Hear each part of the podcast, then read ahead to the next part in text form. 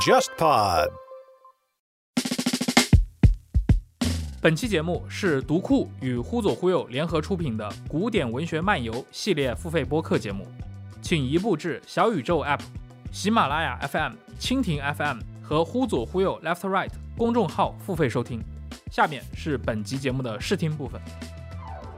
我们现在今天的文学的手段，格律的问题、对偶的问题、应用典故的问题、词章华丽的问题，也就是吉川新次郎里面谈到的中国文学的很多的特色、形式上的特色，几乎都在这个时候正式开始，最后形成。也就是说，中国的诗歌从古体诗歌向近体诗的一种演进的关键的时期。那么他们分别做了一些什么呢？袁家，当然从我们今天来看，影响最大的还是谢灵运。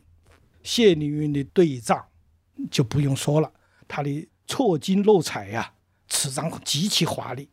更重要的就是他开辟了山水诗，在文学题材上面开辟了一种新的境界。这是以前有人写过，但是没有人像这样集中的去做过。这个又要回到我们东晋了。为什么说他们三大家应该来说是直承了东晋两晋以来的文学成果发生急变的一个时代？这是一个是他暴躁，暴躁是继承了我们前面讲的阮籍到左思这种直抒胸怀一种抒情模式，而且他还把乐府汉代乐府里那种诗歌形式融入到了他那个时代的那种自由奔放。直抒情怀当中去，嗯，这是他的最大的贡献。所以他的为他的这种诗歌为后来唐代歌行体，尤其包括七言诗的发展，包括我们看唐代的这个李白的很多歌行啊，很多拿歌行体多的去了，与他们有很大的关系。这是第二个方面。第三个方面就是严延年，严延年在用典故上，那简直是那个时代的几乎是达到了他那个同时代呀。达到了一个很高的高度，极其受人的那个尊重和钦佩的。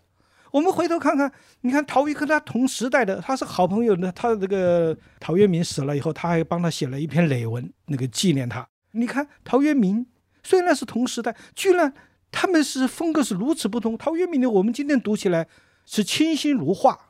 是不是啊？我没有什么很难读的、很难读懂的地方。嗯哼，你看，但是读颜延年的诗，那很难读懂，几乎每句都用典故，要我们要去给他做注释。他为什么会这样啊？然后进一步的往下面发展，就是到了齐梁时代。到了齐梁时代，就又出现了一个问题，就是声律的问题，四声的问题，四声出现。你看啊，我们中国人的律诗里面最核心的东西，一个就是声律，对不对？第二个问题就是对偶的问题。第三个就是要对偶嘛，字数的减少，那就开始用典。还有一个就是体字，就是诗的长短。